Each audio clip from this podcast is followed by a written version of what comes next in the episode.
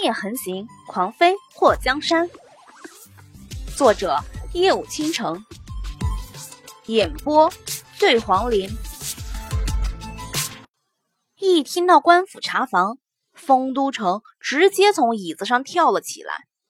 看到丰都城这模样，祸水简直痛心疾首啊！身为同门师兄妹。祸水实在是不忍看到丰都城一错再错去当淫贼，主要是祸水实在不相信丰都城的眼光。他说是美女的女人，算了，他脑补了一下，觉得画面太美，让他的眼泪掉下来。四妹，我先走了。丰都城推开窗户就想跑，可往外一看。官兵已经把客栈团团包围住，那些官兵都是有备而来，手拿弓箭。走个屁！祸水把窗户关上，瞪了丰都城一眼。你信不信？你跳下楼会立刻被射成刺猬？那我先让他们把我抓回去，到时候我再逃跑。笨死！祸水伸出手敲了他的脑门一下。有我在呢，怎么可能让你被抓走？你听我的，肯定没错。左城踏着楼梯上了二楼，看到手下的人一间间房敲开，他站在门前扫了两眼后，换了一间房。等走到祸水所在房间的时候，看到手下的人还在敲，踹开。左丞不是个好脾气的。那个灵王世子竟然说有乱党混进了贵阳城，还差点伤了他。左丞立刻下令封锁了城门，只可进不能出，然后带着人全城搜查。这第一个要查的就是酒楼客栈。左丞手下的人一听左丞下令，立刻准备撞门，还没等他们撞，就听到里面传来急切的声音。来了来了！房门被打开后，左成看到一个十几岁的少年笑眯眯地站在他面前，他就觉得这少年有点眼熟，却想不起自己在哪里见过。怎么才来开门？祸水露出一丝苦笑：“不瞒君爷，草民的姐姐有疯癫之症，刚刚疯病发作，不断撕扯衣服。”草民怕姐姐的模样吓到军爷，就哄好她才来开门。如果有怠慢之处，还请军爷体谅。左丞暴眼眯了一下，进去搜。祸水一脸的急切：“军爷，军爷，我姐姐才安睡，别惊醒了她。她发起疯来很可怕的。”左丞那些人可不管祸水说什么。进了房间以后，四处搜了搜，没搜到任何危险物品。床上看看。左丞一指大床，那些兵去掀被子。军爷不要！祸水跑到床边，伸出双手阻拦。姐姐虽然疯癫，可毕竟是个清白姑娘，你们这样做会让她名节受损的。左丞暴眼瞪圆。现在城中混进了歹人。要是威胁到皇上的安危，你有几个脑袋担待？走开！说完，一伸手推开了祸水。看到床上的人后背对着他，他伸出大手抓住那被子就要掀开。啊！一声刺耳又让人蛋碎的叫声从床上之人口中传出，那声音差点把房间里的人耳朵震聋。左丞就看到床上。本来背对着他的人突然转过头来，看到他伸出手去拽被子，失声大叫：“艾玛，二师兄，你这高八度的声音是怎么发出来的？”祸水的脸颊抽了抽，不过看到丰都城那女人装扮，倒是眼前一亮。丰都城皮肤白，还长着一双勾魂的桃花眼。穿着他给的芸娘买的衣服，把头发披散开后，竟然比女人还美上几分。祸水感慨：“二师兄，你这一脸的邪笑，能不能收一收？你会让眼前这个军爷失魂的喂？左丞傻眼了，在看到丰都城回头的一瞬间，他就觉得自己的心被什么东西重重的撞击了一下。北方有佳人，绝世而独立，一顾倾人城，再顾倾人国。不知道为何，在左成的脑中突然浮现出这几句话来，看向丰都城的眼神有些呆了。丰都城这辈子还是头一次穿女人的衣服，芸娘身体弱。祸水给他买的衣服已经算是宽松，可以显得不那么瘦的，可穿在丰都城的身上还是很小。丰都城的身体微微一动，身上的被子往下一滑，那漂亮的锁骨就露了出来。原谅他的肩膀太宽，那衣服穿上后，两边根本就合不上啊，合不上。领口处露出一大片肌肤。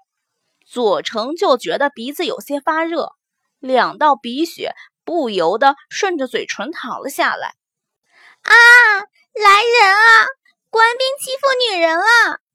你们当了兵的了不起呀？当兵的就可以随便掀女人被窝呀？你们有官府撑腰，就可以凌辱普通百姓啊？天啊！我都被你们看光了，你们让我怎么活？丰都城用手抓着长发，披头散发的，拿着床上的枕头就往左成身上砸。开玩笑，丰都城这双眼睛是干什么的？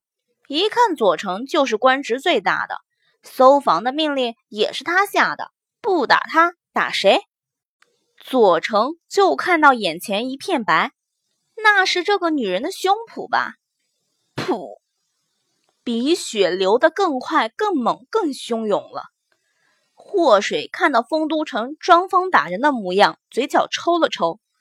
看到丰都城把左城的脸蛋子挠出了十道血痕，他才跑上去拉架：“姐姐，姐姐，你冷静点儿。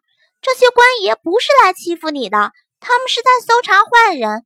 他们怕坏人跑到姐姐的床上伤害姐姐。我的姐姐，啊天啊！”姐姐，你的衣服怎么被人撕破了？以后让你怎么嫁人啊？喂，我的姐姐啊！祸水把丰都城塞进了被窝，用被子牢牢盖住，然后开始大手拍腿，连哭带嚎叫。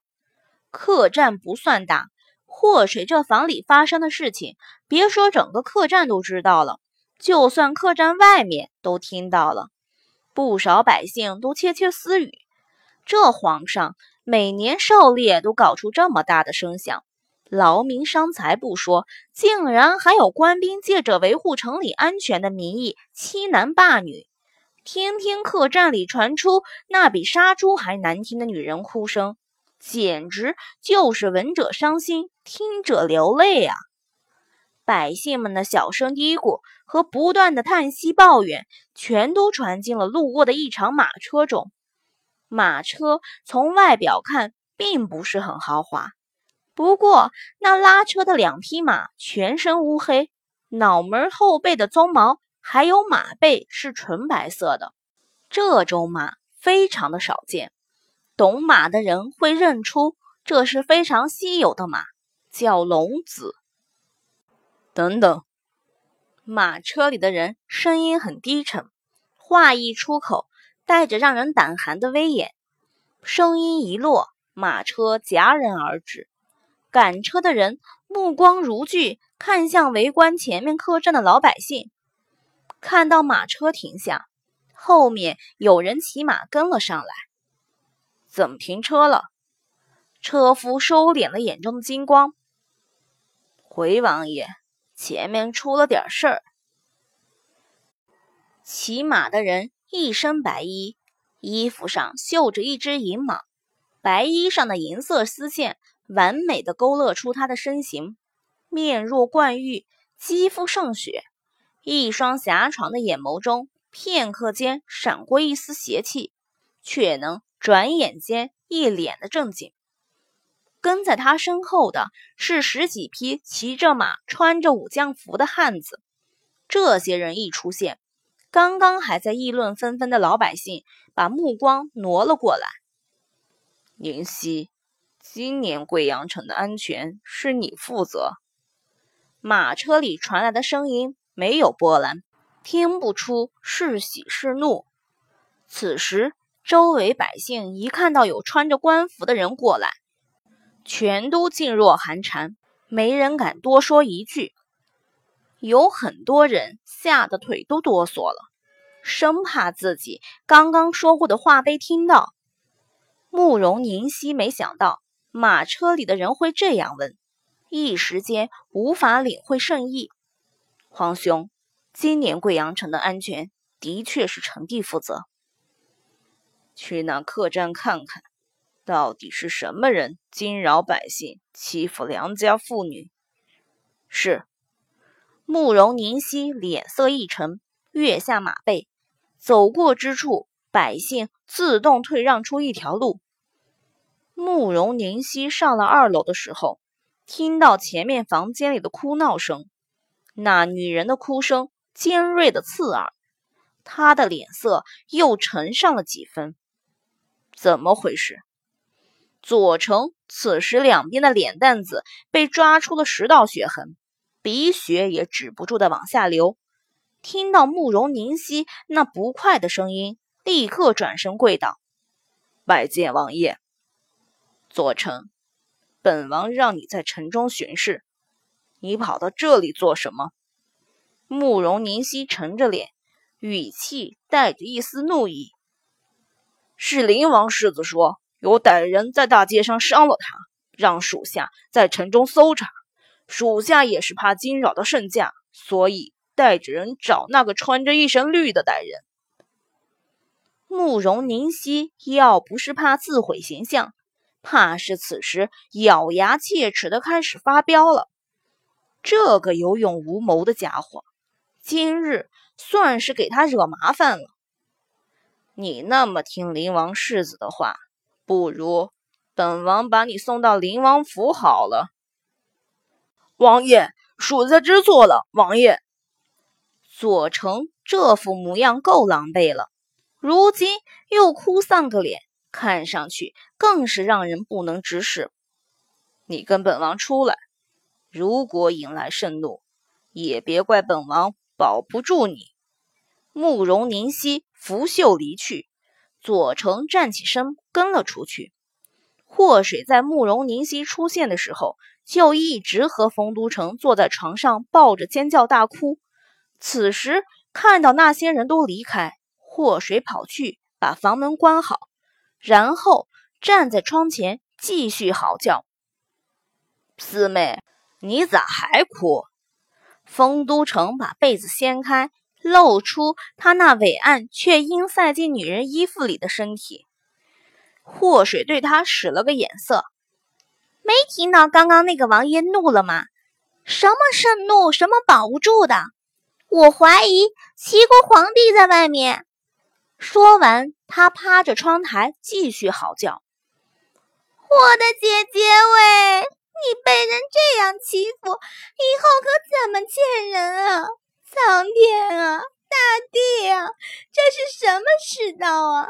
当官的以权谋私，欺负弱女子；当官不为民做主，不如回家卖红薯。”当官不为民伸冤，不如回家拍板砖。姐姐，你不能想不开呀！丰都城的脸颊抽了抽，小四妹，你够了。